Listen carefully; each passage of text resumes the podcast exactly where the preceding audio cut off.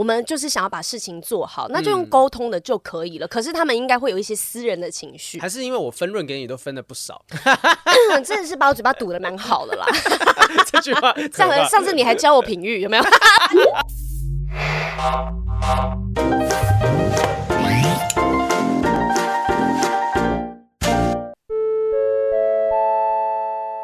不正常爱情后盾，老干爹老干妈又来了。我们之前做了这么多的情趣用品的业配哈，今天又迎来一位老朋友啊！这位是台湾最大情趣用品品牌代理，最懂情趣、最懂你的情趣职人。哎，大家都以为我们什么样的玩具都已经玩过了，像之前玩过海豚的、啊，嗯、还有可以远端遥控的，或是有精品质感的。嗯、殊不知这次老朋友回归，一样让我们大开眼界，带来新朋友啦。对，我觉得外形上面哈，永远都可以在大。开我们的眼界，让我们觉得天呐，这个这这这个想象力是怎么来的？哎，这个超可爱的，这个外形哦，因为现在大家如果只听声音没有看到的话，你就看到的东西，其实说真的，它就是一根棒棒糖，对，很大只的棒棒糖。它的另外一端呢，就是一个棒棒糖圆形螺旋的东西，然后另外一只就是白色的部分呢，就很明显，你知道它是拿来刺激什么部位的 啊？它呢，就是我们今天要特别介绍 O Touch 棒棒糖吸吮电磁冲击双头按摩棒。哇，这个名字听起来像科幻片里面的炮击武器，要攻击人哦。对啊，哎，它同时拥有三项超性感、让人家超兴奋的功能，有吸吮、脉冲，还有自动加温，超厉害。对，大家可以感受一下。现在这个、哇，这声音！现在这个声音就是就是这个棒棒糖所发出来的震动的声音。哎，女孩们坐好了，坐好了，不会光听这样就有感觉了吧？我跟你们讲哈，这个 O Touch 棒棒糖吸吮电池电磁冲击双头按摩棒啊，它基本上它就是有吸吮跟抽插双重享受在里面。那在那个棒棒糖的部分，它其实有一个口，那个口呢就是六档你真是气波吸吮。气波我知道，草莓不是 不是草莓，但是确实你在玩的过程当中可能会吸出草莓来哦啊、哦，它可以让你有舒缓跟刺激的不同享受哦。那刚刚发出的咚咚咚咚那个声音，白色棒子的部分，嗯、部分、啊、部分怎样？你已经有感觉了是不是？还没放进去，还没还没。它是有六档的电磁脉冲炮击，可以带来多重强烈的刺激感。无论你是喜欢温柔的还是强烈的，这个可爱棒棒糖都能一次满足你的需求。而且呢，大家不用担心说啊，这个用久了会不会说这个漏电？对，漏电会电的话，你就发现它抖，不是因为这个机器，不是太开心的抖。对对对对哈，其实呢，它有准备到这个 IPX 六级的防水功能哈。哦、有人喜欢在鸳鸯浴的时候玩，有人喜欢在可能比较多黏腻的地方哈，哦、各种者是 me time 自己在浴室里面的时候。是哦，甚至你真的是在享受水疗的时候，但要注意一下旁边可能不要有其他人。好、哦，你看奇怪，旁边怎么都在看我？就应该是你有开这个机器。反正不管怎样，你在想要在有水的地方使用，都可以放心的使用啊！哈。而且这个脉冲炮机还具有自动加热的功能哦，为你提供更加舒适拟真的体验，跟真的一样啦，有体温的呢。怎么办？怎么办？我这个带回去，宝贝宝贝就会忘记我了。豪平就被取代了，以后就没有小豪平了。没关系，充电器放在我这边。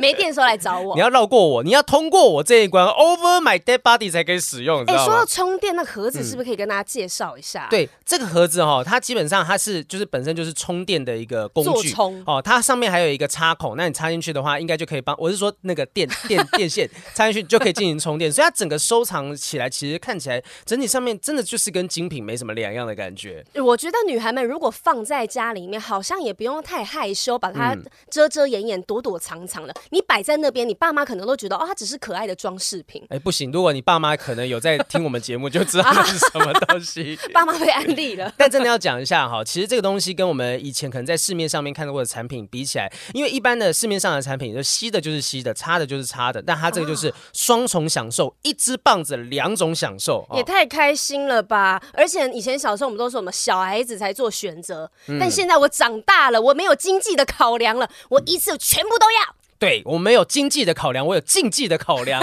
接下来这个享受哈，再也不会是竞技了。你想要有这样子一个棒棒糖 O Touch 棒棒糖呢，来好好的玩一下的话呢，你可以输入我们专属优惠码 Podcast 豪品 P O D C A S T 呃 T 呃呃不不 P，有感觉有感觉了 Podcast 豪品，因为这个跟我平常的拼音不太一样。Podcast 豪品就是 Podcast 大家知道嘛，豪品是 H O W。P I N G 好评好评哈，为什么这么评啊？好评为什么如何评？享八折优惠啦！哦，八折就让你上天堂，哦。对对，我觉得我们最后面应该有一个小小 slogan 来帮他。好，我想到了，你想什么？职人棒棒糖带你上天堂，好直接！职人棒棒糖带你上天堂，赶快输入专属折扣码 Podcast 淘好品享八折优惠。好的。Hello，欢迎收听不正常爱情研究中心，我是黄浩平，我是雨珊。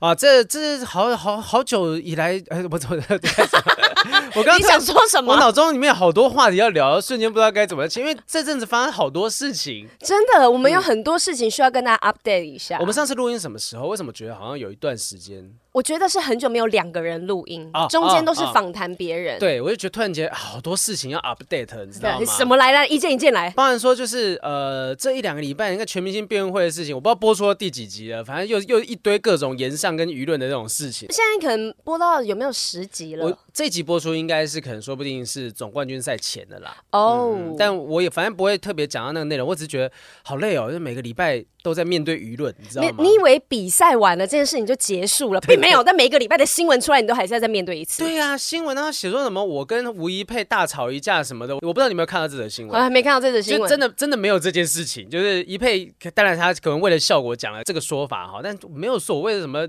吵起来，对，没有吵起来。那但是新闻就是，我觉得。怡佩那时候可能讲的时候，我们差点吵起来，但是新闻就会写说吵起来了，吵起来，什么队友都不挺他这种话，好像没有这件事情。哎、欸，可是你每一个礼拜都有在你的脸书上面，嗯、你的粉丝专业写那个乐乐等的那个心得分享，啊、那很认真哎。就是我觉得那是一个跟听众跟观众们对话的过程，就不是啊，你是要解释很多事情，真的 真的，而且而且我后来越写越觉得自己在写小说，就是很像在写小说的叙事什么的。贺龙讲了什么什么什么，此时的我转头一看，就各。种那种方式双双线叙事、单线叙事，我觉得自己好像在写奥本海默剧本。不是因为这个故事的呃，这个节目的进行很容易让别人可能有一点点误会你们，因为大家讲话速度很快，然后一个想法就直接喷出来了。对啊，然后大家会，但是大家会对于那句话有很多的解读。我每次都这样讲哈，就是因为我常常看到有人在网络上面留言，就写说啊，这个节目就全部都在吵架、耍嘴皮子，都是剧本啦，都是演的啦。呃，自由辩论的部分当然一定是会有火花。因为就是有质问对方的时间嘛，是，可是你说全部都在吵架吗？没有啊，自由辩论就不过就占了整个全部辩论的大概占个四五分钟左右的时间长度吧。嗯嗯、你怎么会说全部都是？因为那段太精彩了，大家只记得那一段，啊、或者是说大家可能就只有看到那种演算法推的那些片段，就是要么就是我们质问对方，就是他们质问我们，就我当然觉得很不好意思，是说啊，可能因为之前的一些呃那个那个那个争议哈，让大家觉得说这个节目啊就是吵吵架啊耍嘴皮子什么的。可是其实里面的很多的。辩手选手们哈，陈大天啊、怡佩啊、朱琦玉他们都很认真在说他们的论点，所以我都很希望说，听众朋友们，如果你们有看这节目，然后你们也真的很喜欢大家在里面的表现的话，就是想办法告诉身旁那些啊、呃、看一集我、哦、看一集就不看了，这节目就只是在吵架的人，告诉他们说后面真的没有，或者是你自己发个心得文什么样都好，记得不要让那些就是。断章取义的人去决定了这个节目的样貌。没有，我觉得会说你们只是在吵架，就是看新闻截取的片段，嗯、他们都没有看整个节目的播出的人，嗯、他们就是看图说故事啊，就就是看到片段就觉得你们就是那样。对啊。但是看完整个节目呢，你就是不会有这个想法。是，所以就很希望大家可以去看啊，尤尤其是也许说不定有一些人听这个，我我觉得可能有一些人到现在都还没有看这个节目，而且是蛮大一部分的人啊。那如果你们真的有兴趣的话，第一集、第二集，你们觉得大家还在摸索，呃，好像没有那个耐心看下去，好，那你可以从第三集之后往下看，我觉得也还行。或者是可以针对议题呀、啊，你有兴趣的议题，把它打开来听啊。嗯、对，对，这这都是一个方法，就是自己打开这个节目的方式。但是真的哈，我觉得每周跟大家对话，其实后来有点点累，因为有一些人就是看不懂，有些人写了这么长的文章，你还他还是觉得说，哎，没有啊，你就是怎样怎样怎样怎样。还有人在来骂我说，你怎么可以淘汰贺龙？我说你根本不看节目，你根本没有看清楚到底发生什么事情。反正这些这些东西都是莫名其妙的，但就是但是有新闻就是好新闻啊，对艺人来说。对啊，但但就是上一堂课，我自己。没有太太喜欢说就是被误解的状态，所以也很希望说大家真的不要吝啬你们的赞美哈，不是说赞美我，就是其他人也是一样。嗯、你没有喜欢的选手跑去跟他说一声辛苦了，加油，我们感觉出来。哎，真的，你看那时候一开始大家都在讲说什么黄浩平最走心，那后来妈大家都在哭啊，你知道吗？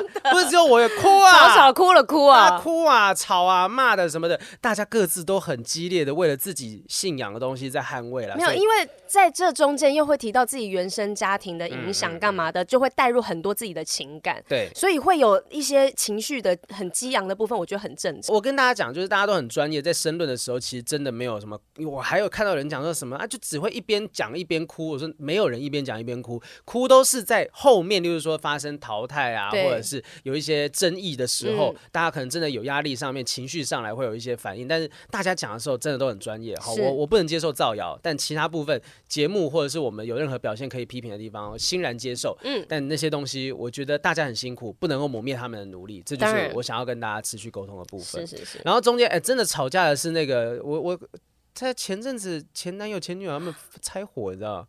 真假的？就你你知道这件事情吗？我不知道这件事情啊，我还觉得他们的 IG 那些做的很好哎、欸。他就突然间，呃，前女友就就发了一个动态，就说以后就不会再合作。因为我上一次 update 到他们的进度，就是前女她有交男朋友，嗯、而且她男朋友好像之后知道她有在做这个节目，蛮、啊、介意的这样子。对、嗯、我只那个 update 到这边。但是后来是因为我今天早上过来的路上，呃，看到前女友发了一个，不是我前女友，就是她师姐啦，哦，她就发了一个状态，写说就一个新节目叫《谜样前女友》就要出来，所以就不会有前男友这个人了啊。那他们发生什么事了？在节目里面有讲吗？我有问他，但他说就是就纯粹就是了解彼此，好像真的不适合一起做节目。好像之前就常常有时候一直一直吵架。他还问我说：“你跟雨珊以前有这样大吵过吗？”我说：“没有啊，我们从来没吵过架，真的是没吵过架。”就是因为我们不是前男女朋友的关系啊，有太多那个我我觉得有一个很妙的点，就是说我我也不知道为什么我们几乎没有吵过架，我们不是几乎我们真的没吵过架，没有没有任何印象，为什么？你觉得是为什么？因为。我们都这么大了，有什么好 都这么大好吵架了？就是你这样讲的时候，好像前男友、前女友他们就是小朋友。不是因为他们本来就是有一些情感的连结，所以才会做这个节目嘛。嗯、那我们本身是朋友，我觉得我们就是想要把事情做好，那就用沟通的就可以了。嗯、可是他们应该会有一些私人的情绪，还是因为我分润给你都分了不少？真的是把我嘴巴堵得蛮好的啦。这句话，这句话被剪成预告的时候多可怕。上上次你还教我品諭，有没有？剪在一起？没有，我我相信是因为其实他们在一起做节目有好多的呃背景。就包含说他们自己本身曾经在一起过，嗯、然后还有可能他们他们本身的伴侣可能也不太高兴他们在做这个节目等等，对，然后又加上他是真的有一些争执在节目制作过程里面，就呃反正就就分开了。阶段性任务，阶段性任务，对啊，说不定接下来跟现在男朋友再开一个节目啊。哎，那天我们不是访问 Vivi 你没来的时候嘛？对，然后 Vivi 说她就是有邀请前男友一起去参加那个性爱俱乐部的活动。哈，这个事情是我说你可以讲吗？这是 OK 啊，说 OK 啊，我们在节目上讲啊。所以她她说她老公也是很欣然接受。对对对对，但好像是参加到某个合场合啦，然后那个前男友好像是去观当观察员的感觉。反正就是哇，世界观好开啊。其实我觉得他们这阵子这样做节目下来，一定也是经历了很多好玩的事情。也许就可能是在聊这些爱情的话题的时候，嗯、认知到彼此真的不适合，连朋友都不适合当。看来是时候再回锅邀其中一个人过来这边聊一聊，到底怎么了？到底怎么了？我，我好像蛮有这个欲望的、欸，因为我们的 哎、欸，小编小编，赶快邀起来，是早起来，因为我们的那个收听群应该蛮重叠的。对，就把他们的一些抢过来嘛。竟然你在想这种下三滥的挖人家墙角？我我以为你是要讲这个，不是，我是说听众群蛮重叠，邀请他过来给我们就分享一下这样子。当、我们当他的树洞嘛，对，对不对？但是如果场上有一些业配的那个 没有，你不熟啊，你请记得请记得去找这个谜样前女友啦，新开的节目。你看我们这样讲，大家才知道说前女友开一个新节目、啊。对对，我们在帮你宣传呢。是是是，好，那希望就我们下次再找前女友上来，或是找前男。都可以，都可以看谁哈。我们再做一系列，一次找女生，一次找男生，然后一次两个人一起找来，再分手擂台，全明星辩论会，外 传外传。哦，你看安娜，你最近在忙什么？你刚从杭州回来啊？对，我刚从，我前几天刚回来，我去了四天去工作。还有，那你的准准老公有没有想你啊？哦，因为其实我这一趟呢，我就想说我去四天工作而已，嗯，然后也都在忙，所以应该也没有时间用手机吧，所以我没有开漫游。哦，因为我们那时候在。台湾要传一些讯息给你，都说我这边网络不是很网速不给力，因为我都是使用那个饭店的 WiFi，, WiFi 对我其他时间我几乎都没有使用手机，所以，所以呢，他有没有在干嘛，或者是呃，我我就是顶多传给他说，哦，我现在要去工作喽，然后下一次回他的时候已经晚上十一点，说，哦，我回来饭店喽，这样子。Oh my god，他会不会以为你其实不是去开直播，就是可能去伴游之类的，可 能就赚的不少了。但是呢，因为我这几天去工作，我有蛮蛮大的体悟的，嗯，嗯，因为我去了解了一下直播带货的这个生态。哦天哪！因为在杭州的话，它是现在全全中国最大的直播基地，嗯，因为像什么阿里巴巴啊，全十大的那个直播平台都是在那边经营的。那我去看一下，哎，那边的生态跟这边好像不太一样。直播带货有需要什么样的秘诀吗？呃，他们那边呢，跟我们这边不太一样是，是比如说我们是主持人去讲一个是商品的名称啊，去介绍它，嗯，但是他们每一个商品都会有他们的厂商代表出现。因为那个厂商代表是不行了，不能够再加了，是那个，他就是跟你这边一搭一唱的那一个人呢，啊，大家一定是有看过一些片段的，嗯，对，上连结三二一上车，嗯，然后呢，那些那个厂商呢都会很专业的，然后讲很多的顺口溜，然后跟你介绍这个产品，他们的顺口溜讲的真。几惊动啊！嗯，我随便来讲一个，网络上应该找的，因为我刚才在淘宝上面还有找到那个卖顺口溜的一个大礼包。哦，还有教你怎么样讲这些顺口溜。对，因为它一整叠，一整个全部好几千个这样子，嗯，因为他们说就是要听的有押韵才会觉得很舒服。嗯，当你那个节奏对的时候呢，你那连接你就会按下去了。你真的不是去看大嘻哈时代，中国有嘻哈 新说唱，听他们在讲这些，你就觉得真的很像在看一个节目，嗯，因为你的主持人要跟他们那个厂商代表一搭一唱。嗯，比如说现在这个我们的直播价是五九九，然后那个厂商在旁边说：“不是吧，这个五九九已经。”是我们的原本一个的价格啊！你这五九九这样啊，这样我太亏了，太亏了！我就然后，但是台湾购物频道也是有这种，然后主持人就跟他说：“不行不行，我一言既出，驷马难追啊！我跟观众讲这个价格就是这个价格啊！那个但是呢，这个一个价格可能是带五件回去，然后那个厂商觉得好。”你既然都这样子，我要比你更萌。那这样一样五九九的价格，我再帮你加五件，让你那个十一次十件给你带回家。哇塞哇塞哇塞！然后我在那边只是在旁边听哦，我都买了好多样。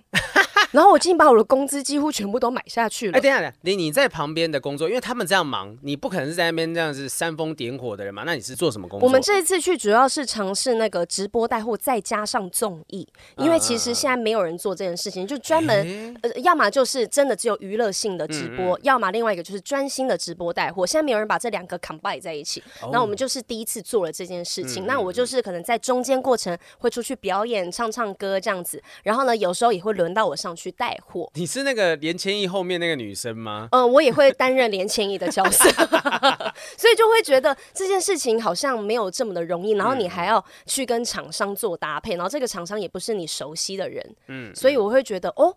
蛮新鲜的，蛮特别的，因为之前我接触的台湾的直播有点像丢丢妹这样子，是是，而且好像只有几个人做得起来。其他我自己看到很多朋友在脸书上面直播，也许 maybe 十几个、二十几个在看吧，了不起一百个。可是呃，丢丢妹他们是几千个人在看，而且随时那个单都一直跑得起来，我就觉得哇，到底这个中间的差异是什么？好像不是说你作为所谓明星，你的光环就比较亮，好像也没有这样子。就是我觉得这是你要去尝试，你才知道你。跟观众的语言是什么？像我们那天最高在线人数，同时有三万多人，哇哇哇！然后，所以你等于是你每讲一句话，他们上面人都会有反应。嗯，然后卖的好不好呢？你看那个数字跟留言也是都是一直在跑的。嗯，那你就知道怎么随时去调整你的状态，跟你讲的话术都要随时的改变。哎、嗯，我随便讲一个这个顺口溜，他们网络上卖的这个。屏幕字幕多滚动，大家一起来互动。情到深处点关注，送个灯牌不迷路。点点关注，安赞起来。哎、欸，这其实你说真的要背起来，也不用背，因为你直接把这个东西复制贴上到读稿机上面，其实是可以的。你们前面应该有些会有读稿机吧？但是因为这次没有，我们这次就是没有讲这种顺口溜的、哦，全部都是产品的一个文字部分。嗯、但是海产有这次有跟我们一起去，他就是。哦满满的顺口溜，把它背好背满，然后你知道三不五时丢出个一两句，你就看到、嗯、哇，下面的人好开心啊！嗯嗯、只要一押韵，他们就嗨了，就高潮了。厂商是不是也很开心？就海海产那个状况，他非常的喜欢，所以他们在那边现在叫海产哥了。嗯、我跟你讲，海产哥啊，对，他是一哥了。他们都说要买房子让他在杭州定居啊！天啊，我们我我是不是应该要赶快去散布一些谣言，说海产哥的本名是黄豪平？我们两个就戴个眼镜有点像。哎，真的会认错哦，你比他帅多了。发发 case 的时候会发到我本人上去。但是就是这次去是。见见世面啦，嗯嗯嗯，去看一下跟，跟就是这个其实跟我们平常在购物频道上面看到的不太一样，但是直播带货又是另外一个事。而且就是他们那边买完东西之后，我的价值观整个混淆哎、我对于商品的，就是数字的概念从此打坏。你知道价格跟它的价值，他们还会说什么假一赔四这种，也不是说直接寄五个给你哦、喔，嗯、没有，他们是真的有品质保证的，因为他们现在抓的很严格。然后我看到。好看的一个行李箱，而且材质都很不错，嗯、然后轮子也是那种大颗的那种飞机轮，嗯嗯嗯、他们一个这样行李箱才两百多块人民币。哇，其实应该说，就大量生产的时候，当然成本是可以压低的。对，所以呢，嗯、那时候我在直播上面就会发现，原来现在为什么会这么方便，嗯、大家愿意在上面消费，嗯、就是因为成本可以压得很低。明白很。很多人现在在台湾应该也都不出门买东西了吧？我都是在虾皮上面买啊。网络上面直呃，也许也有直播带货或是团购啊什么的哈。也许说不定未来不正常爱情研究中心有有一些合作机会，可以去做点代购什么的。呃，应该说团购啦。对但我也不知道说我们这样子弄看起来会不会铜。臭味很重，但是我们自己觉得用的开心、用的喜欢的东西，也许哪一天就推荐给大家。就是因为我们有很多可以卖东西的平台嘛。嗯嗯嗯、那如果我觉得要在我们节目里面卖的话，如果不是我们两个真正喜欢的话，我也不会想要推。是是是。好，今天我们要聊的议题呢，好，这个直接破题，不伦恋。哎呦，不伦恋，那、啊、我们也不用多聊什么，不伦恋有很多啦，包含说可能师生间的不伦呐、啊，好亲戚间的不伦呐、啊，各种方式的不伦。但是我们今天直接就是有一封很长很长的这个。欸这个长道啊，你来跟大家说说我们的影印费花了多少钱？对，就是我们如果印四份的话，我们这那时候我在 Seven Eleven 直接印了哈，然后直接。当时 Michael 跟我报账，报了两三百块，我吓到。我想说，Michael 连这印了一本书吗？这点钱你都要跟我污？没有，真的印了很厚一叠。然后就，而且这才只不过就是一个人的信哈。我们用这封信作为今天的开头来聊一下不伦恋这件事情。首先要谢谢大家对我们的信任，把你们在生活中不能告诉别人的事情跟我们分享。嗯、然后也希望我跟豪平也可以给你一些很实用的。建议真的就是希望大家，如果说呃，我们常常看到有些有些人就直接写说是可不可以帮我骂醒？对，骂他们。我真的很感谢大家，就是愿意信任我们。我们真的骂很难听，大家是知道的哈。我是有把人家骂哭的经验。对不起，真的真的最会骂了。好，我们就来好好看一下，到底这个人是有哪里欠骂哈。好好好，好评雨山展信愉快，收听不正常爱情研究中心已经有一段时间，哎，很喜欢你们分享许多爱情故事，以及对于爱情有不一样的看法，也很欣慰有一个节目能够包容各种世人眼中各种不正常的爱情状况。正因为如此，我很想在节目当中分享自己过去，而他过去强调一下过去哦，过去一段不道德的感情，这是一段无法亲口跟家人或朋友分享的故事，但是我一直想要找到一种可以纪念这种感情的方式。很高兴有这个节目，我想这是目前对我来说最适合的管道了。故事很长，但我认为要完整交代才能串起整个故事的脉络，请多担待。我是一个四十二岁的中年大叔，如果要有个称呼，那请称我。称呼我为 You 好了。难道你是 Only Only You You You 吗？这么无聊。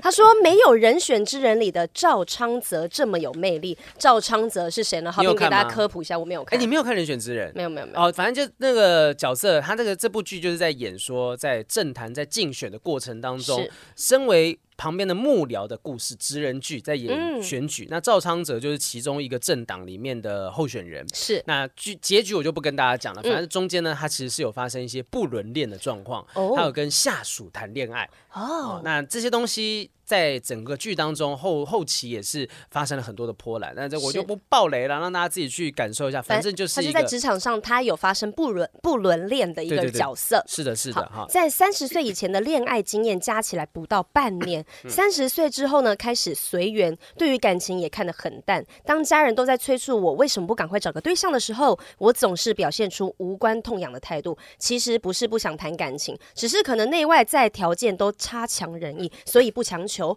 直到我遇到了现在的太太。我太太是个华侨，我们是在她来台念书的时候认识的。其实我们都年纪相仿，可能也因为这样子，彼此的价值观、个性很一致。嗯，就这样，在她毕业前要回国的两周，我们开始交往，接着就是长达五年的远距离爱情。哦、五年哎，不简单，因为她是感觉上是就是国外跟在台湾对。不同的地方啦，不同。我上一集我们刚录到一个跟我讲说台北新竹远距离交往，我真的打他要骂人了，你知道吗？才半个高铁的半个小时车程，我都新庄到木栅都不止这个时间。所以呢，代表是他们还没有，才刚开始热恋两周，他们就分开来了。欸、这也许是一个好方法，就是在热恋的时候保鲜呐、啊。对对对对，因为远距离会稍微消磨嘛。是是，是。这时候正热恋，然后突然间再慢慢慢慢，还可以维持比较久的感觉。对啊，这段期间彼此的感情相当的紧密，但也许是远距离的美好，嗯、我们始终期。待组成家庭，长相厮守。于是，总算在交往五年之后，正式将他娶到台湾来。Oh. 我很珍惜这段感情，也很珍惜终于能够跟他日夜相伴。毕竟，跨国婚姻并不是一件容易的事。所以，他们两个是远距离五年之后修成正果，修成正果，所以他们才开始密集的相处。糟糕，第一页就是这么样一个 happy ending 的状况。Happy ending 吗？后面应该有很多事情。好，来，刚开始一起生活，他有需要习惯的地方，我也尽可能的包容及体体谅，我对我太太没有什么要求，只希望她快乐就好。起初的半年，我们真的很幸福，也说好了先不要有小孩，我们想要多度过一点甜蜜的两人世界。毕竟远距离交往实在太久了。然而半年过去了，我因为投资失败，在经济上有相当沉重的负担。Oh、而在这同时，我太太也怀孕了，oh. 有了孩子，虽然高兴，但也顿时觉得压力山大。这时候，因为某些原因，为担心孩子有问题，妇产科医师建议我们要拿。拿掉小孩，我跟太太当时听到消息都相当的崩溃，却也必须做这个不舍的决定。孩子拿掉之后，太太似乎陷入了忧郁的状态，每天失去了笑容。只要听到或看到跟小孩有关的事，她就会马上泪流满面。身为丈夫，我无能为力。不管我怎么样开导，怎么样安慰，就是无法让他快乐起来。另外一方面，我的父亲也因为癌症住院当中，天哪，太累了吧？真的，他蜡烛多头烧。对，加上我的经济压力，我当时觉得人生真的是一场烂戏，回家变成人生最痛苦的路。反而工作对我来说是一种逃避痛苦的慰藉。如果可以，我愿意埋在工作中，永远不要抬头。就是在这个时候，我遇见了 J。这是我们其中一个合作单位的窗口，小我九岁，既聪慧又懂得讨人开心，而且外形是我的菜哦。我因为工作的关系到他们单位拜访，第一次跟他碰面的时候，不知道为什么就觉得很投缘，聊了快两个小时，欲罢不能。也发现原来她是我大学学妹。要离开前，他还问我，嗯，可以叫我学长吗？先辈，我肯定是嗯点点头啦，叫叫起来吧，学长学妹。顿时觉得有点小确幸。叫什么叫什么叫起来 啊？聊天过程当中。当中还有提到对我的工作很有兴趣，也想知道有没有机会进到我们部门来啊。当时我也只是应付他，他想说啊，有机会的话再告诉他。因为我们的单位流动性不大，所以对这件事情没有想太多。就在我拜访他的拜访完他的单位不到一个月，我们的部门真的有了职缺。哦，主管问我说有没有可以信任的人邀请面试，我立刻想到了 J，也私底下问他的意愿。他显露出相当大的兴趣，后来他真的面试过了，加入了我们部门。他到职的那一天，正好是我太太拿掉小孩的那天，所以他到职当天我不在办公室。由于大家知道他跟我是学长学妹的关系，我不希望他被认为靠关系进来，也不希望大家对他的观感会受到我的影响。所以他到职后的一两个月，我甚至刻意跟他保持距离，就是希望他能在公平的职场环境工作。嗯、大概两个月之后，我被安排跟他出差，算是成为同事后第一次。次有机会跟他接触，一知呃，一如我所认知，她就是个贴心、外向、会逗人开心的小女生。Oh、我甚至觉得她应该对每个人都是这样的，所以也没有对她有太多的想法。虽然无意间得知，诶，她还单身哦，但我对她始终没有奇怪的念头。就这样，我们回到办公室之后，他开始会找我问公事。基于学长及先辈前辈的立场，我也会回应他。嗯、然后聊天的频率越来越多，也渐渐从公事聊到私事，从公司聊到家里。还记得我说过，那时候我太太仍深陷在自己的忧虑当中吗？那个时候我太太都很早睡，也不太理我。下班后我就有很多可以跟 J 聊天的时间。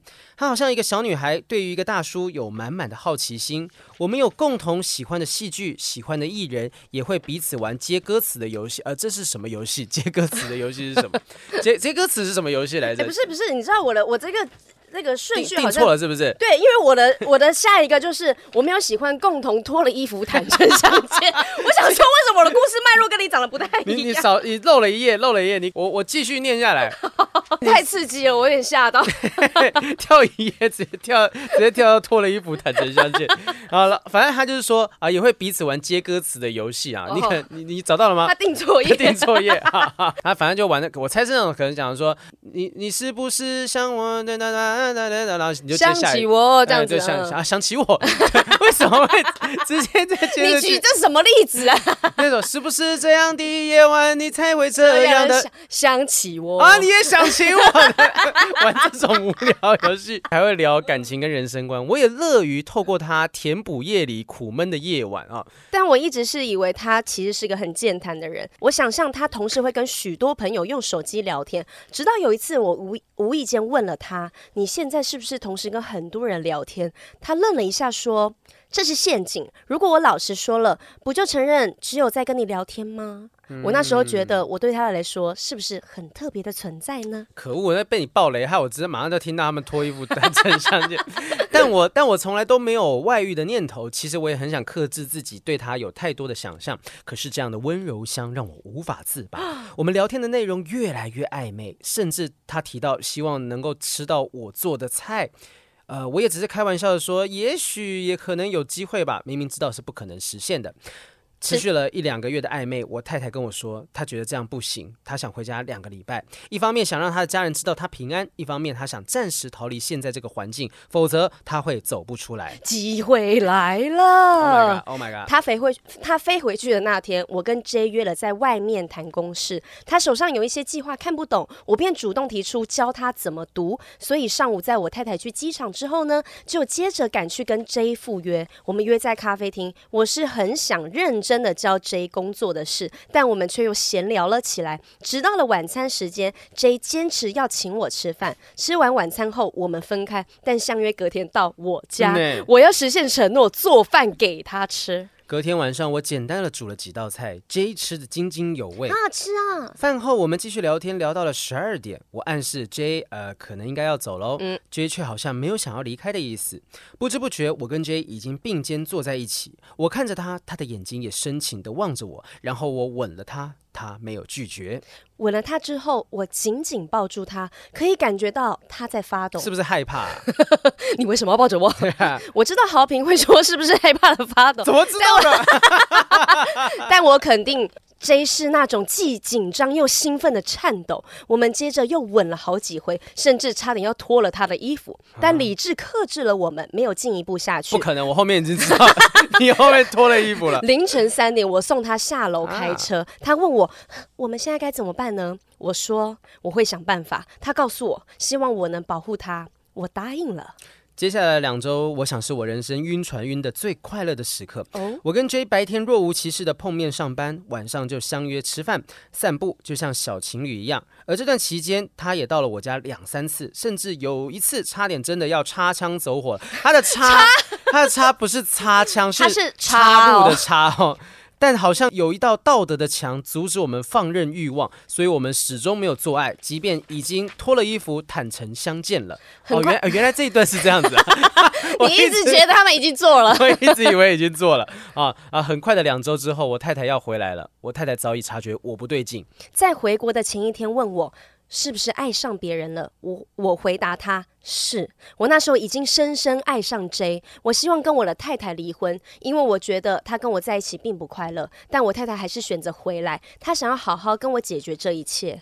我太太回来的当天，我在机场接她，显得相当尴尬，很像分手的情侣碰面的感觉，完全没有夫妻该有的亲密互动。哇！一路上她在车上又哭又笑。完全不知道又如何面对这样的窘境。回到家，家里的感觉是冰冷的。我们一如往常躺在同一张床上，却不知道该如何入眠。然后我跟他上床了，他没有拒绝。我奋力的进入他的身体，心里想的却是 J。我好像把太太的身体当成弥补我没有跟 J 进一步的泄欲工具，而我太太却娇弱的任我蹂躏。在一阵大汗淋漓，我们居然都疲惫的睡了。哇，这一段写的好好好好有画面，真的，我刚刚已经我已经在 K 片，你知道吗？不是，我看到这一段，其实我可以体会他当下的感受，那个挣扎。嗯、对，因为我之前就遇过类似的状况，我的。哦前男知道吗？呃，他不是我发生这件事情，是我的前男友，他已经劈腿了，但是他回到我身边像没事一样。哦、但是其实另外一方，我们最了解你了，你的任何的一个变化，我们都知道你已经不爱我了。嗯嗯，对嗯，所以你可以完全可以感受得到，呃，这个这个男生的太太他的状态，他一定是。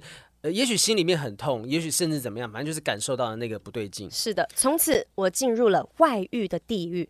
J 在我太太回来后的隔天对我相当冷淡，因为他认为我会选择我太太，但其实我爱的是 J，所以我不断的说服 J 相信我，我会跟我太太离婚的，只是要给我一些时间。另一方面，我也的确跟我太太表示离婚的念头，但我太太不甘心，认为他付出了这么多，他不想就这样结束，也不会轻易的答应离婚。就这样僵持了一两个月。有一天，我太太告诉我，她知道我的外遇对象是谁了。她会想想要怎么做。哇，哎，这个通常哦，有时候是套话。哦，我知道是谁了，是不是那个什么姓姓黄，对不对？是姓黄的，这这这还算明确。他就讲说，我知道是谁了。嗯，我我会想想看怎么做，然后他你们就瞬间会乱了阵脚，知道吗？你你会想要怎么去处理后面的事情？我赶紧跟 J 告知这件事，J 很泄气的说：“不是说好要保护他的吗？”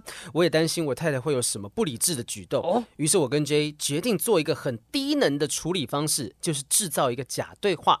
大意就是我跟 J 提说啊，我太太知道我。外遇了，所以 J 跟我分手，然后我就把这个假对话给我太太看，她相信了。在那之后，我太太对我异常温柔，我可以理解她想要跟我重修旧好，但心里面仍被 J 填满了我，却觉得我太太很做作、很虚伪。我刻意对我太太冷淡，也因此大吵了好几回。我一直要我太太离婚，但她始终不同意。就这样，这段三角关系整整拖了半年。这半年，我晚上常常假借加班或聚餐名义跟 J 约会，但另外一方面，J 也非常在意我跟太太的互动，甚至表达他要忍受我回家之后跟我太太的夫妻生活，却没有看见我对我的婚姻有任何解决的可能，感到非常的灰心。我是真的喜欢 J，他让我感受到三十岁以前没有体验过的那种深刻的爱。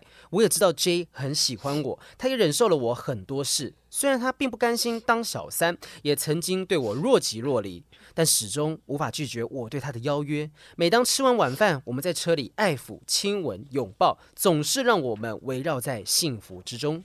有一天，我们在一场活动中，公司有个大主管 A 下来巡视，认识了 J，也跟他要了联络方式。J 跟我说，A 后来有密他，然后每天跟他聊天。虽然 J 都把他跟 A 聊了什么告诉我，但我始终掩盖不了醋意。而这个 A 也是个早有家室的人，甚至比我老十多岁，都可以当 J 的爸了。Oh. 但 J 却每天都跟 A 相谈甚欢，就像我当时跟 J 每天暧昧的聊天一样。我知道 A 对 J 是有意思的。我也知道 A 只是在玩弄 J 而已，但我开始害怕 J 爱上了 A，就跟那时候爱上我一样。因为他知道自己这段感情是怎么开始的嘛。是的。那 J 就是会对一个年纪比较大的人可能会动心，会会感兴趣的人。是的。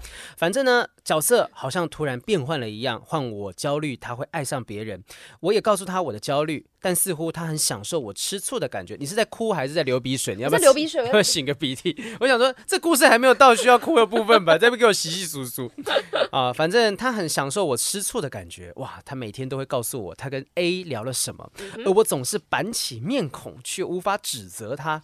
我是个有妇之夫，甚至无法干涉他的交友，即便他又跟另外一个有妇之夫纠缠不清。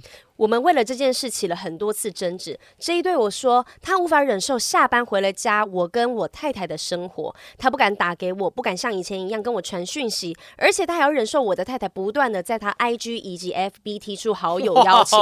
一方面他跟我持续不伦的感情，一方面要忍受我太太背后的骚扰。所以 A 的出现让他找到了出口。纵使他一再跟我保证爱的是我，绝对不会是 A。我最后妥协的跟 J 说，我相信你，只要你。不要私下单独跟 A 碰面，J 当下答应了，但是只是当下。过了不久，J 坦承 A 约他吃饭，他也赴约了，一切都很平常，没有发生什么事。但当时的我只能用怒火中烧来形容，一整天哈，归刚连我都没有跟他说话。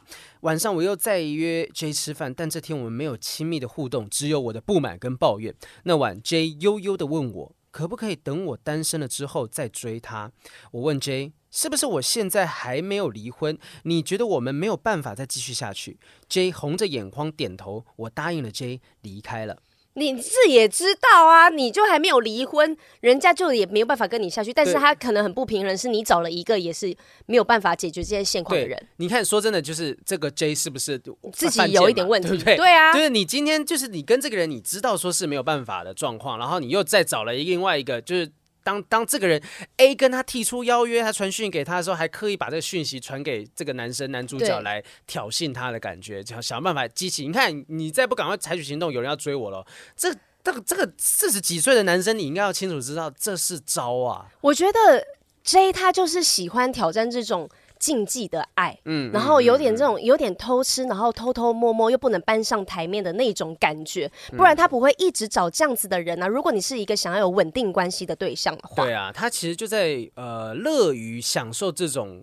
周旋于大叔之间的感觉，是是是。好，往下。好，从那天起，我们认识到必须退回原本的同事关系。我们不再约会，也不再私下碰面，只剩下上班时候的互动。J 仍然会传讯息跟我聊天，但我仍然可以感觉得出来，他对我始终放不下。我们分手后持续好几个月，就算 J 休假出国了，还是一直在跟我报告他的行程，做了哪些事，还传照片给我。只是我们都知道，不能再继续暧昧的关系了。哎，这个行为好像也不太 OK 吧？就明明你们也是分手了，然后一直说啊，啊不行，可不可以之后再再再来追我？然后还是传这些照片给他？不是啊，自己他自己这个男生也有很大的问题。虽然他现在讲的都是对方的行为，嗯、对方做什么事情，但我可以 封锁、封封封锁、分锁、分锁、分锁、封锁。没有，你自己你也没停下来，你也一直在等待对方，不是吗？是，所以这个一个萝卜一个坑啦哈。啊、另外一方面，我太太也为了 J 跟我争吵了好几次，他无法接受我还跟 J 在同一个空间空间工作，即便我跟他说我们分手了，即便我曾经答应我太太要好好在一起，但他仍旧没有安全感，所以他会不断用 FB 跟 IG 去骚扰 J，证明他的存在感。然而我也可以感受我太太这段时间的包容及忍让，为了挽回我，我看出他的努力。老实说，这段外遇期间，我仍然会跟我太太上床。也许在我心里还是爱她，只是我们彼此都需要一点改变。是爱吗？我觉得会不会亏欠比较多呢？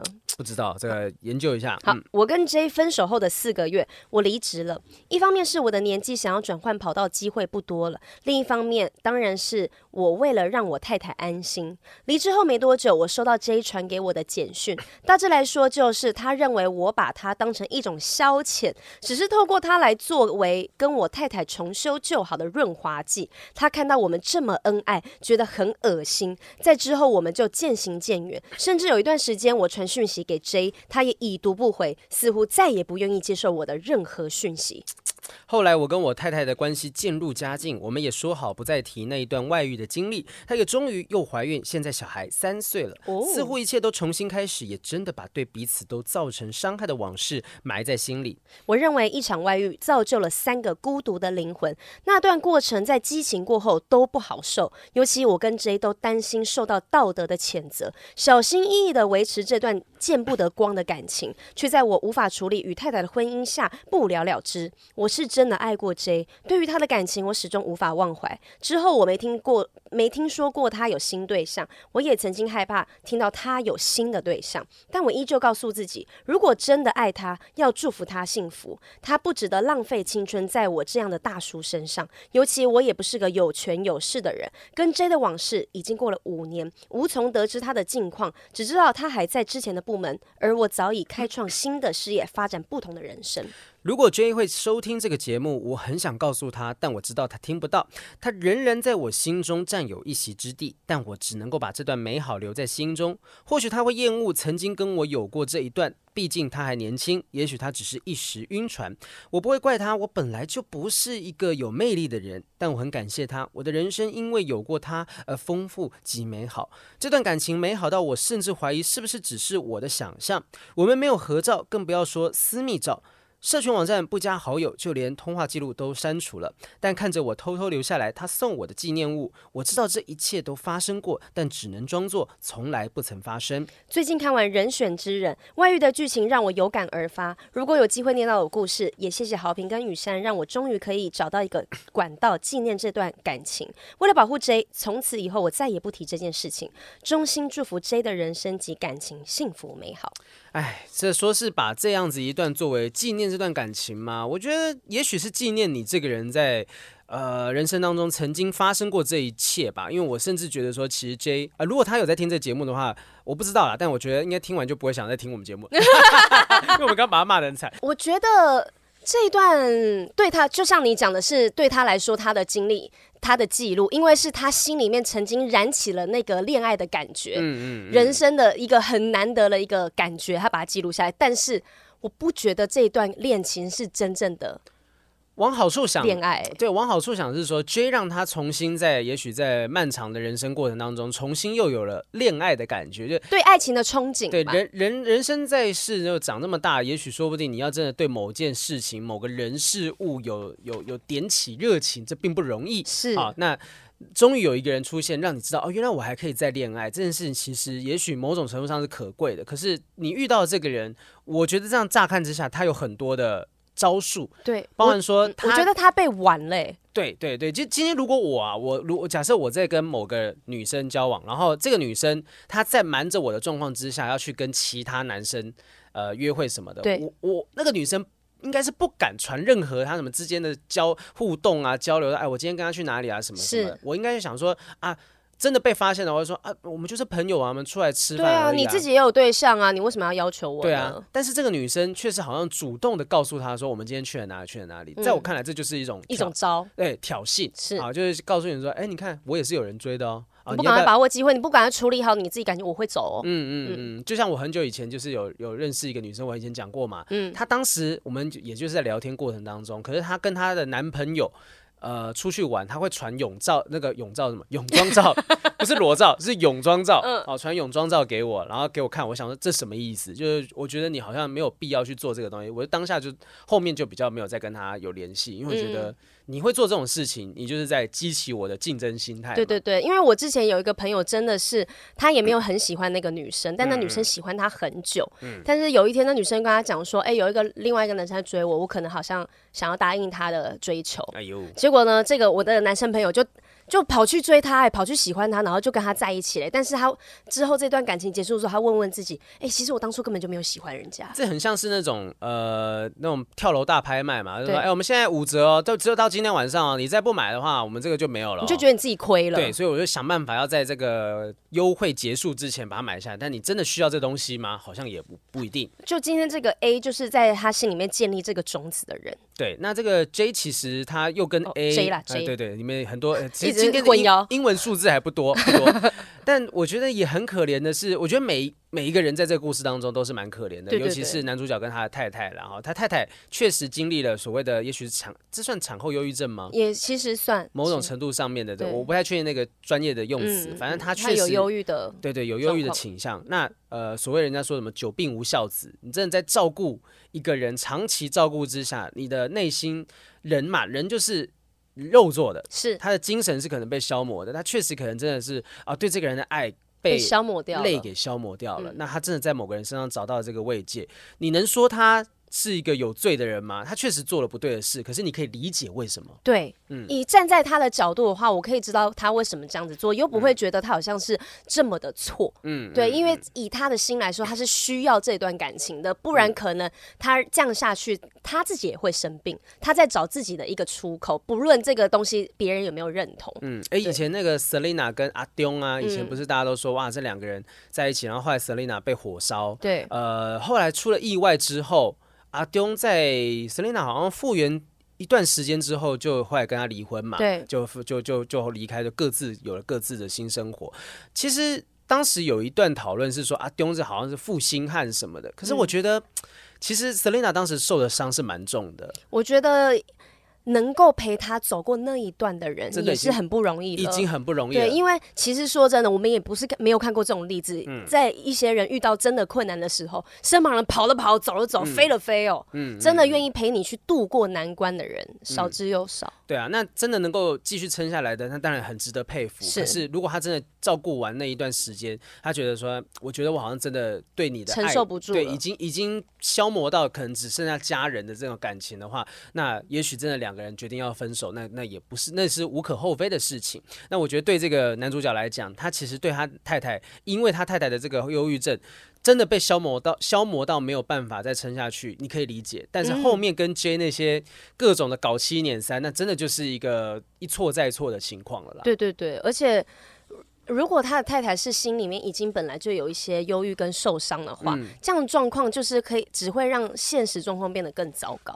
因为你一件事情还没有解决完，你又把另外一个人掺进来。嗯，对。那你觉得他的太太有真的从这件事情当中复原了吗？我觉得有诶、欸。真的吗？你觉得你觉得有了孩子之后还是？嗯，我觉得有了孩子，嗯、因为。这个是他造成他心理生病一个最大的原因。嗯，那他这个原因被他自己给填满了，因为他有了一个新的生命，嗯、他可以转换他的重心。如果他的先生是给他一个不一样的感受的话，我觉得这件事情是可以被愈合的，因为关系也是可以建立一个，也是可以修补的啊。嗯嗯，对。以前那时候看过一本书，就是在于说，呃，如果那那本书好像叫《如果那时候好好说了对不起》吧，就是好好是你经纪人，但不是那个好，反正就是他那个书名正这样写，反正他就是在讲说。其实就算是跟一个人相处，这个人犯了错，你也不用说百分之百的原谅他。人人生当中，你可能也许你会在用一直都是百分之七十、百分之六十的原谅他的状况之下跟他共处。对，那那就是感情，那就是一个正常关系会有状况，不会永远都一帆风顺。那真的发生了什么事情，也许要跟伤痕共处是一个方式。我觉得跟伤痕共处。不容易哈，很不容易，你的 EQ 要很高，欸，因为时不时可能会被翻旧账。你在未来今天在男主角又做了什么事情的时候，他老婆就会讲说：“你看，你就是这样子。那”那你之前那是就这样子做啊，所以你现在就会这样，我觉得很合理。你是不是还在想那个谁谁谁这样子？啊啊，有可能会翻旧账啊。他他们发生这么大的事情，我觉得平常像我们情侣之间过去吵的小小的架，都有可能被再次翻出来。嗯，那他这个无可厚非吧？我只能说，就是祝福他们啦。那现在他们都当做这件事情没有发生，呃，也有可能是一个不定时炸弹，因为他们当做没有发生，是，是不是真的从来没有去讲开当时的心情？也好像确实是没有，因为他们都、嗯、就说后面都没有再提到那段经历，也没有把彼此的想法、心情再跟彼此沟通。那就是一个未爆弹的感觉。嗯、我觉得也许。也许永远都不一定会再提出来，可能是在两个人都老了，年小孩年纪大了，然后两个人都老了之后，也许在某个我想象那个画面，在某个乡间，他们一起出去玩，在旅行的时候，突然间有个人提起，欸，你看当年的时候。你还你还那边，如果你走的话，就没有这个画面。对，或者是说想说你那时候还可以乱搞七捻三之类的，嗯、你看你现在硬都硬不起来。然后两两个老夫妻就在那边互相的斗嘴等等。那那个碰碰他的奶啊，你看，哎、欸，我那时候还愿意跟你做爱。对，就是其实有些时候感觉上要交给时间去让这一切真的云淡风轻，这不容易。可能要再真的给彼此多点时间，但是我觉得。至少他们都往前走了下一步了，所以这个男主角啊，你自己也要把心里面那块给放下来。如果你的太太已经这么的努力了往前走的话，那你也不要再留恋过去跟 J 的这一段了。对啊，你你留着那个纪念物，我是觉得是是是是一个傻傻的行为啦，因为我我我是觉得没有关系，因为吗？都会被被发现的时候，不是讲的这什么？就是，就算是我心里面已经抛下这个人了，嗯嗯、我已经不再在意这个人了。可是这个对我来说是我人生的一个经历啊，哦、对啊。那我有时候看到这个时候，哦，我会想起我曾经荒唐过，我可能曾经有发生过什么事情。可是这对我来说是我的人生经历，就像他打下这篇文章一样，他可能写下来之后不一定他心里面真的还爱着 J，、嗯、但是对他来说是一个纪念。但这个纪念物应该不能太大，如果他是一个什么等身高的那种熊，你知道吗？每次老婆走进来说，哎，这只熊到底是怎么？你没有看见，你看不见，你看不见，这样。对，这种纪念物，请大家慎 选，要呃外遇对象送的纪念物，呃越小越好。对对对，然后耳环那种，那种会镶在牙齿里的那种。你说填那个那个什么牙冠、牙冠之类的。我前女友送了我一个牙冠，就是你哎，在这儿，没有打开看不到。每次在吃苹果的时候，我都会想起他对我的好。哦，就希望大家都还是真的走过去的走过去。那祝福那个 J 啊，希望你没有听我们节目，那你有听这节目的话哦，好自为之啦。真的，我觉得这个太过分了。就是在你看他跟 A 那个，说不定又是另外一段。也许未来某一天 A 会写信过来跟我们讲说，我遇到了一个小我十几岁。不是，他们说这个故事，那个劈腿就外遇这件事情，可能会造成三个寂寞的灵魂。我觉得不止哎、欸，因为这个还有个 A 先生、啊、，A 先生还有他的老婆。我跟你讲，会造成很多一票。J 还在原本那间公司，然后 A 还跟他说不定还还还纠缠不清，说不定下一次我们收到就是 A 来信，哎呀，我跟我公司的一个小 A B C D E F G 啊，我怀疑他当时跟我们的另外一个小主管有在一起，可是后来那个主管也离职了，我想可能是我多心了吧，就是就不知道那会是另外一个故事。对，我觉得有些人就像你刚刚讲的，他也许不想要固定在一个关系当中，所以他会呃觉得跟这些有家室的人之间周旋是好玩的。对，而且。就算是这样，这个也是那个 J 自己的人生课题。嗯嗯嗯、你不要一起去跟他淌这个浑水，他有很多自己的事情要厘清，嗯、你有很多自己课题要去处理。那他去处理他，你去处理你的，不要再去碰他的课题了。对啊，那个新鲜感也是久。你真的跟这个 J 在一起哈，也是另外一段故事啦。也一定就会是呃，也许他真的生小孩的时候也有产后忧郁症，或者是他的脾气你根本不知道东西。对，跟你在一起的时候，他当然都呈现出他最美好的那一面嘛。搞不好你们生活上完全不合，因为你们。没有同居在一起啊，对不对？对，对，这就我觉得那就是一个呃，没没有接触到的时候是最美好的想象。错觉，错觉啊！我们最后还是要分享一下，我们有找到一些关于说呃外遇问题到底要怎么样预防发生。哈，在网络上面所分享的，如果你能够早知道下面五件事情可以预防外遇的发生，第一件事情就是外遇不全然是性的满足，哦，有一大部分是情感上面被爱、被欣赏。你看刚才的故事，是他跟 J 其实好像没有做爱。没有，没有碰到彼此身体，虽然有脱光衣服坦诚相见，就耳鬓厮磨的感觉而已。对，感觉上他其实要的更比较像是一种陪伴，跟回到。呃，我我去想象那种感觉，就是也许他在接触 J 的年轻的青春的霸退这个过程，嘿嘿他会觉得自己又年轻了，又谈恋爱的感觉了。嗯嗯，因为他们彼此都跟彼此分享很多很小的生活琐事，但这些事情他没有办法跟他老婆分享。嗯，然后关系当中第二点啊，关系当中也许没有任何变化，另一半也没有做错事，只是外遇者在原原本的关系当中找不到自己。哦，就可能我都一直为他付出，为他付出，我从来没有人觉得就是依附他，配合他，对，还没有人想过那我怎么想呢？突然间这时候有一个人会为你想，会送你礼物，请你吃饭，然后问你今天还好吗？把你捧在手心，你瞬间就会觉得说，哇，这个人好像。好像可以真的让我感觉可以做自己。哦。嗯，第三个就是在关系中得不到满足，从偶尔的挑剔，逐日演变成随时都有鸡蛋里挑骨头的倾向。与另外一半的交流形式也变成待办事项，对话中只剩下哎，小孩谁去接啊？晚餐谁负责啊？银行账户去处理了没？这些流水账，忘记关心对方。哎，所以你看之前访问亲子天下那个 Amy 姐，她跟她老公在一起这么多年，其实她的小孩在很小的时候就出国念书。是个好事，他们可以马上又回到呃夫妻之间要关注对关注对方的状态啊。对，然后第四个是早一点觉察另一半所作所为，并非是为了他自己啊。嗯，呃，如果每一次另一半跟你谈说，哦，我好寂寞，性生活不满足，结果两方都是以吵架收尾。那碰了一鼻子灰的另外一半，自然会觉得自讨没趣，就闭嘴不做任何的沟通。但事实上，嗯、也许他们提出这些东西，只是为了说我想要这个关系往下走，而不是说，哎、欸，我真的觉得很寂寞，为什么我要去满足你呀、啊？你为什么不想一想你自己之类的？他提出来他心里面的感受跟想法，想要跟你一起去解决这件事情。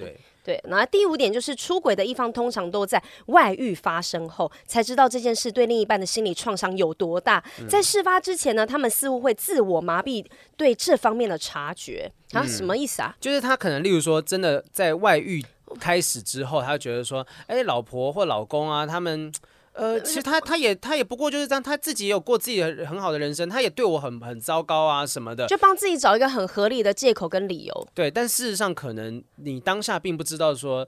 真的承受你外遇事实的另一半，心里面是真的很痛很痛的。因为我我刚刚说我不懂这句话，意思是你怎么会不知道你劈腿之后，你对另外一方另外一方会造成多大的伤害？没有，因为他为什么会不知道？降低自己的罪恶感呢、啊？今天如果我发现，其实说不定我另外找另一半，对他来讲，可能他也乐得轻松啊，因为这样子我就、哦、他就不，不用一直跟我吵架、啊，对，不需要承受我的一些负面情绪什么的。用这种方式，他就可以降低自己的罪恶感，让甚至他会觉得说，哎、欸，我我另外找一个另另外一个找一个。女生说不定对你来讲，你轻松许多，我还算是对你好嘞，这样我就不会有那种罪恶感。但事实上，这样子的行为就是你有可能在外遇的时候，你会自我麻痹。对，嗯，我觉得这个五点就在告诉我们要多去跟对方聊聊天，分享自己生活上，然后常常就要去交流想法。因为你如果都没有做这件事情，觉得我们两个结婚之后就是柴米油盐酱醋茶的话，嗯嗯嗯，这些东西全部会被忽略。然后明明我们是因为相爱才在一起，但后面我们完全都不顾彼此的感情了。是是，就是我觉得，哎，这有时候莫忘初衷啦啊！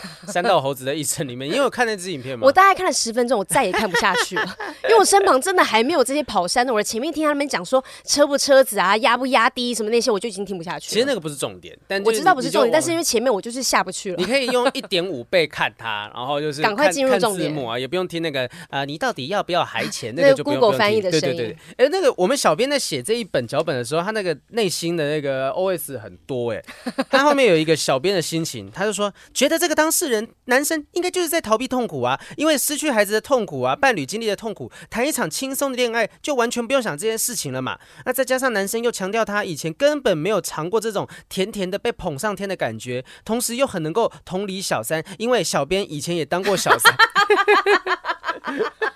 直接把它写出来就对了。O S O S 很丰富，就太喜欢人家啊，人家就是有稳稳定关系，能怎么办啊？啊，先相处看看，搞不好有机会啊。结果那段关系超惨的哦，所以他就帮我们整理一下。其实小三也有很多复杂的心情哦哟，简单的讲讲啦哈。小三的心情上面，这是泛科学的其中一段节录，我们要讲一下从哪里找来的，是是是，要不然我们会像那个老差一样被 被延上啊，被告啊。对啊，他说。呃，不算拥有，但是又不甘心失去。呃，其实国内的学者卜宜玲曾经对三位十八岁到三十五岁的成年女性进行深度访谈，揭露出这些第三者的心路历程。啊，第一个就是说，他会觉得这样做对吗？哦、就是跟对方相处的心理经验啦，例如致命的吸引啊、情感啊、陷入啊，明明知道这样做不太好，但是还是无法抗拒等等。啊，或者是说，他真的在乎过我吗？嗯、面临一些内在的挣扎与冲突。为什么我们要我要这样子做呢？如果没有他，我可以过得好吗？我到底是他的谁？我离开他，放弃他，那他他真的会有有在意吗？嗯、我们现在讲这个东西哈，都是。第三者作为小三的人，他可能心里面会有想过的事情，他可能会有那些挣扎跟思考，这样子哈。那呃，也许在这些动摇、这些不安，都会因为对方的一句安抚或拥抱，就暂时饮这个饮鸩止渴。哇塞，对我刚刚瞬间忘记，对不起，这可是毒酒啊！饮鸩止渴，我刚刚瞬间哇，这个字突然间忘记怎么念 哦。雨山，哎，棒棒，我有毒手吗？没文化，好可怕呀！你看绕口令又出来，绕口令出来了哦，然后。也许小三会觉得说，或许我们只是各取所需，产生一些这个自我觉察，嗯、就是小三这个时候可能已经在有点觉醒的状态了。哦，他觉得说，哎，也许我们只不过就是自我呃不满足，各取所需啦。我从他身上拿一点，他也从我身上拿一点点。对对对。哦，也不过就是这样子。那在这个过程当中，其实可能是。后期要分开的时候，就说啊，反正我也有得到我想要的东西，嗯，我也不算亏啦，往下走吧。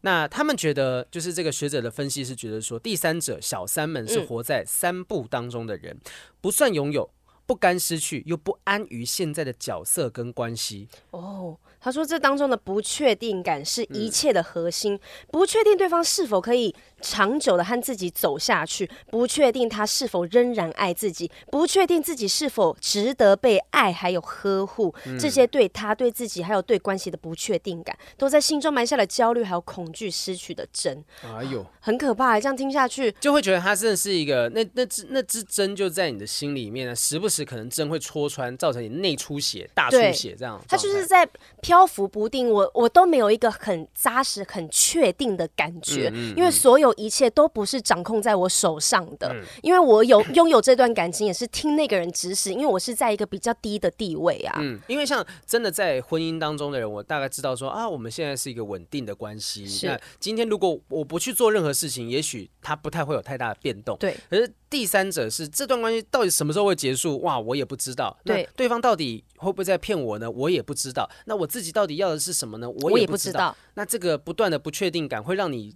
任何一个环节，我我觉得是生活当中的每一个环节，你都会像在如履薄冰，你会这这就是我们常常讲怀疑人生，真的怀疑人生，嗯嗯、因为我不知道我每天眼睛睁开，我的目标是什么，嗯，就是被支配的状态啊。是，那其实让这种不确定感掌握你就很可怕。我觉得人生，所以会有人讲说，为什么你谈恋爱失恋，你去养条狗啊，你去养个宠物啊什么的，嗯、因为在照顾宠物的过程当中，你会觉得自己是被依赖、被需要的。对，在呃完全不确定的人生当中，只有这么一件事情，你是真的可以掌握的，对，有确定的，那其实能够让你慢慢的找回对人生的掌控感。是，所以小三啊，别养什么小狼狗，就真的去养一只猫，就讲真的养一只狗吧。真这么多浪猫，去领养一只，好好的，你会发现到，其实我也可以照顾人，我没有一定非得要依赖别人不可。就是你可以把你所有的爱有一个确定的目标给予他，嗯、然后你也不知你也知道你不会受伤害，因为猫猫狗狗是不会伤害你的。对啊，你看那个 J 哈，这 J 他其实今天他两个都是有妇之夫，他都找已经结了婚的，看起来相对稳定安定的这些人，是要的是什么？他其实说不定自己也是希望有一个稳定的家庭，嗯、所以他都去找这些人啊，找一个变数感觉不太大的人。对对对，然后他不会去找那种呃，maybe 是像那个三道猴子一样那么骑车的嘛，就觉得说哎，是不是不够稳定啊？想法也不够成熟什么的。哦，当然，也许说不定。呃，那是他年轻试过的东西，也许他在年轻受过伤，不知道那是 J 的故事。嗯，呃，我们不知道，但只知道是说，他当他没有去面对他的伤口的时候，他只会在接下来的关系当中一直在伤害下一个人，再下一个人。有了 J，呃，有了那个男主角有 A，那接下来就是 B、C、D，也许往上一直爬，总裁、董事长。哎呦，这么厉害啊！但我觉得 J 如果他是喜欢年纪大稳定的人，那你可以去找失婚的人呐、啊。对不对？他也已经经历过了一段有相对有经验值，然后可能年纪也稍微比较大，他搞不好就可以给你完全他想要的东西，你又不用跟人家抢。失婚要怎么找啊？我我我总不能在那个脸书上面推说成真失婚者。或是以以育有意志，这 这种。哎、欸，其实那个有一些交友软体不是有一些条件嘛，对啊，你就可以写出来。但是那就看你你敢写，那看大家敢不敢跟你在一起嘛，就那个目的性那么重，啊、所以不容易哦。你要说要去找一个失婚的人，没有那么那没有那么简单，你可能只能在认识的过程当中发现哦。原来你离过婚哦，哦，他有这个经验，这样子啊，有一个孩子啊，但是你现在是当单亲爸爸，嗯、哇，一切就感觉上好可怜哦，好想要发挥母亲去照顾他什么的。我觉得他也是 J，可能他的生活。那个职场范围也就是很局限在这个里面，嗯嗯、他就是不要么就是认识男主角，嗯、要么就是认识 A，他没有其他的认识别人的管道，所以麻烦请好好的去踏出这个舒适圈。真的，男主角已经踏出去了，他离开原本的职场环境了，有了全新的生活。如果觉得你真的在听，你还没有把它关掉，我没有觉得是 把我骂成这样，你还要我听？我要订阅人数减一，就是希望 J 如果想开的话，你可以很好啊，去养只猫，养只。天竺鼠什么都好，让你知道，其实你可以照照顾别人，你不需要靠别人照顾，或者是你可以尝试去找。一些其他的人，但是你知道，你认识的这些人，你可以全部的拥有他，你不用再去跟别人分享，嗯、对，然后还要担心他是不是要回去跟太太相处，嗯、他的周末是不是怎样？因为小三的心就是很不稳定，因为你不能得到知道你现在想要知道答案。哎，真的，这有这种想法的，因为他他就是为什么他去找一个可以完全拥有的人去看那本哦，那个被讨厌的勇气第二集，那个为爱彷徨的勇气，嗯、我记得是这个书名，去看那第二集，因为第二集就是在聊。爱情这件事情，是我觉得很多的想法会迎刃而解。嗯，好了，不管你是 J 还是 A 还是 B C D 什么的啊。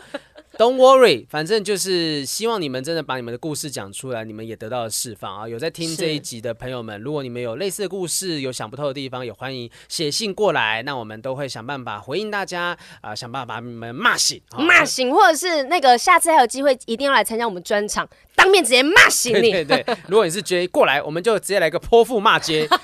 可以，还把它录在节目里面。泼妇骂街哈，来啊、呃，那谢谢大家收听，记得去五星评论、按赞、订阅、分享我们的节目哈。那持续我们会给大家更多光怪陆离的爱情故事。我那天去百灵果的场合，嗯，然后遇到一个我们的听众，他说：“哦、你们节目怎么很少在访问同志？”我想对耶，但我，我们没没有不访问、啊，我们有，我们有，我们有访问过啊，有的是不承认嘛。那有是有一些是说爸妈会听不能讲啊，对，就那么一个。